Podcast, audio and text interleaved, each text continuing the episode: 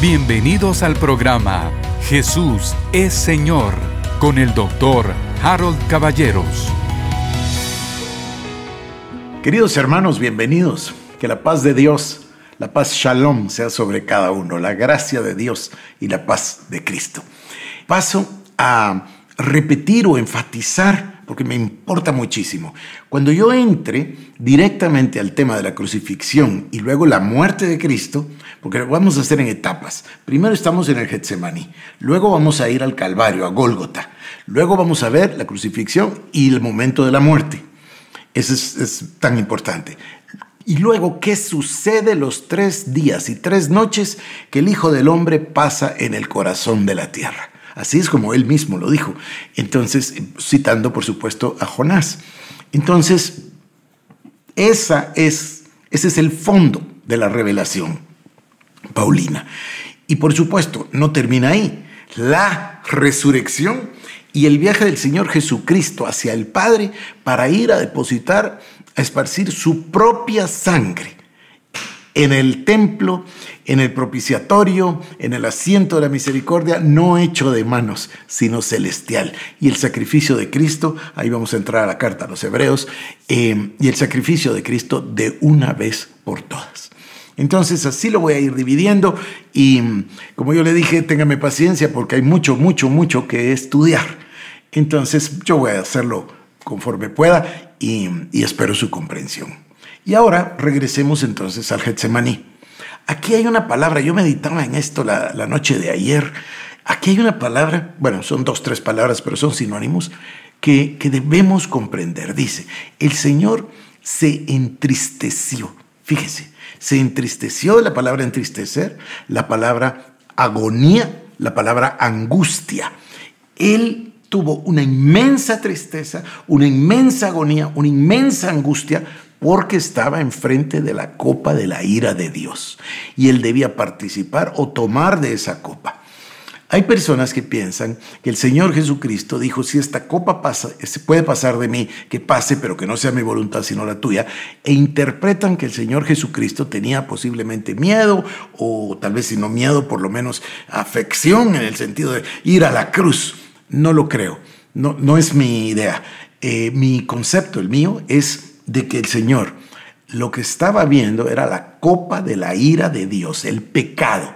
Él sabía que al participar del pecado, él iba a ser, 2 Corintios 5, 21, hecho pecado. Y al ser hecho pecado, iba a tener la muerte espiritual. Iba a ser separado de Dios. Se tenía que dar esa muerte espiritual para que él pudiera morir físicamente. Y usted recordará que, él lo dijo con esas palabras. Dijo, yo pongo mi vida para volver a tomarla. Entonces, yo estoy persuadido, esta es mi versión, yo estoy persuadido de que el, el momento difícil, bueno, todo es difícil, pero el momento clave es el del Monte de los Olivos, porque él le clama a Dios tres veces, tres el número de la perfección, si puedes que se pase esta copa de mí, pero que no sea mi voluntad sino la tuya. Aquí este entristecerse, esta agonía, esta angustia, es el resultado de un elemento que no es el miedo ni el temor, sino todo lo contrario, el amor. O sea, Él dio ese paso por amor. Dios, Dios Todopoderoso, es que me, me impresiono. Elohim, El Shaddai, Dios vino a la tierra para ir a esa cruz. Entonces, ese momento Él sabe que lo está haciendo por amor que lo está haciendo con humildad y que lo está haciendo con obediencia. Estos elementos, queridos hermanos, son la verdadera base de todo. No, no es el temor ni el temor de ir a la cruz, seguramente que tampoco el temor de ser maldito, porque maldito es todo el que es colgado en el madero. No, aquí lo que sucedía era por amor. Voy a ir a rescatar a los muchos para pasar la eternidad con compañía con ellos. Eso es, es una muestra de amor. Por supuesto está la humildad. No tuvo el hecho de ser Dios como cosa a que aferrarse, sino que se despojó de su gloria y tomó forma de hombre, forma de siervo, y se humilló hasta la muerte y muerte de cruz, por lo cual fue exaltado hasta lo sumo. Pero entonces en ese momento, él ve la copa del pecado, sufre, se angustia tanto que gotas de sangre salen de su frente y caen a tierra. Esto tuvo que sido un momento de un estrés eh, indescriptible. Ese momento de verdadera angustia se provoca porque él sabe que la copa de la ira de Dios, el pecado, viene sobre él y se va a producir, como le decía, esta muerte espiritual para que pueda haber la muerte física. Ya le mostraré el pasaje en Isaías, cuesta bastante encontrarlo, pero en realidad dice las muertes, no dice la muerte, porque hubo una muerte espiritual para que hubiese una muerte física. Ahora, Imagínese usted que es un momento tan sublime de sufrimiento que los ángeles vienen a ministrarle. No fueron a ministrarle a la cruz, vinieron a ministrarle ahí, en ese momento de absoluto amor ilimitado, humildad ilimitada y ese autosacrificio, esa entrega, eso que llamamos nosotros obediencia.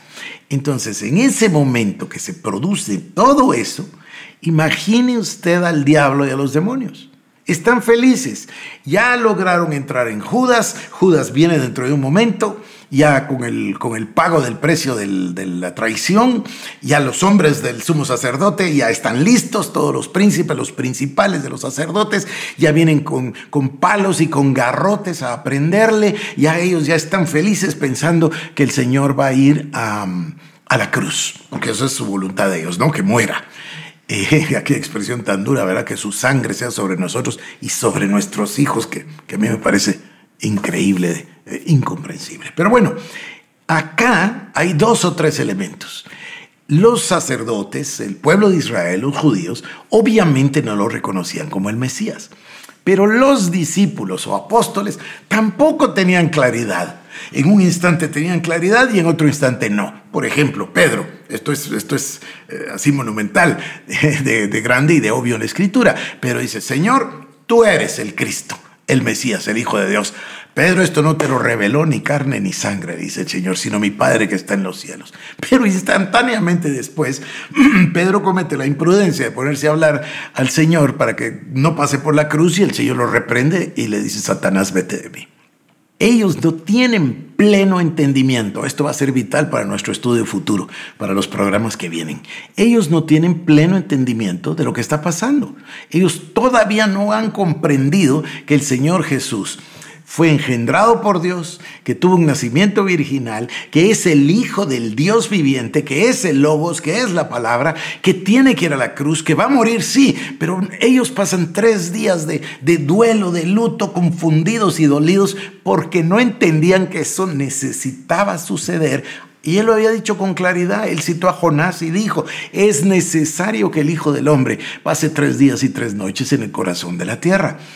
Fue posterior, mucho después, cuando vino la, revelación, que ellos comprendieron lo que había sucedido esos tres días y tres noches, como lo vamos nosotros a comprender. Regreso al punto. Entonces, se provocan estas tres situaciones, el amor ilimitado, la humildad ilimitada y la obediencia ilimitada. Y el Señor dice, Padre, entonces ya es la hora, ya está. Los ángeles lo reconfortan y Él dice, ya está, vamos, ahorita vienen los que me van a aprender. Ahí hay un momento cumbre, ese momento del autosacrificio, ese momento de la entrega, del amor incondicional, ese es el momento. Ahora, del otro lado, imagínense usted al diablo y a los demonios. ¿Cómo habrán estado felices pensando que lo lograron? Toda la vida lo quiso hacer desde el día que nació Cristo. Ya mandó a Herodes para matar a todos los niños. El diablo estaba deseoso de vencer, de, de ser él Dios, de sentarse en el monte de Dios, etc. Ya lo sabemos por Ezequiel y por Isaías. Pero en ese instante, imagine usted a los demonios que creen que van a ir a la cruz a vencerle y él sabe perfectamente que va a ir a la cruz a vencerles y a despojarles en favor nuestro para quitar el acta de decretos que nos era contraria y para dejar muerto al hombre viejo en la cruz, para que haya una novedad de vida para usted y para mí, para que seamos una nueva criatura con vida Zoe, con amor ágape, para que podamos ser absolutamente transformados. Esto es lo que yo estoy pidiéndole a Dios, que cada uno de nosotros comprendamos, que cada uno de nosotros lo recibamos para que nuestra vida cambie nuestra vida, nuestro comportamiento, nuestra conducta, nuestros frutos, todo, que sean frutos de justicia, que sean los frutos de la vida verdadera, para que nosotros seamos para alabanza y gloria de su nombre. Ahora vamos a salir del, momento del Monte de los Olivos, van a aprender al Señor y lo van a conducir con Anás y Caifás. Se va a dar el juicio religioso. Posteriormente lo llevan con Pilato, Pilato lo remite a Herodes, eh, eh, regresa de Herodes a Pilato, tenemos el juicio civil. Y después llegaremos al momento de la crucifixión. Ya oiré yo sus um, comentarios para que usted me diga si quiere que se lo siga leyendo en esa armonía de los evangelios o si lo voy narrando de esta manera, citando los pasajes que crea convenientes para que podamos avanzar más rápido en nuestros estudios. La verdad que yo no tengo prisa en lo que a mí respecta, creo que me voy a quedar ya toda la vida con este programa. Sería magnífico. Y, entonces yo, francamente, prisa no tengo, pero estoy muy anuente y muy abierto a recibir sus comentarios que siempre son tan amorosos. Así que por hoy, queridos hermanos, que Dios les bendiga. Oro a Dios que me permita con Cecilia estar el viernes con ustedes y celebrar el programa número 250. Esto fue el programa Jesús es Señor con el doctor Harold Caballeros. Si quieres más información, búscanos en nuestras redes sociales como Iglesia El Shaddai Guatemala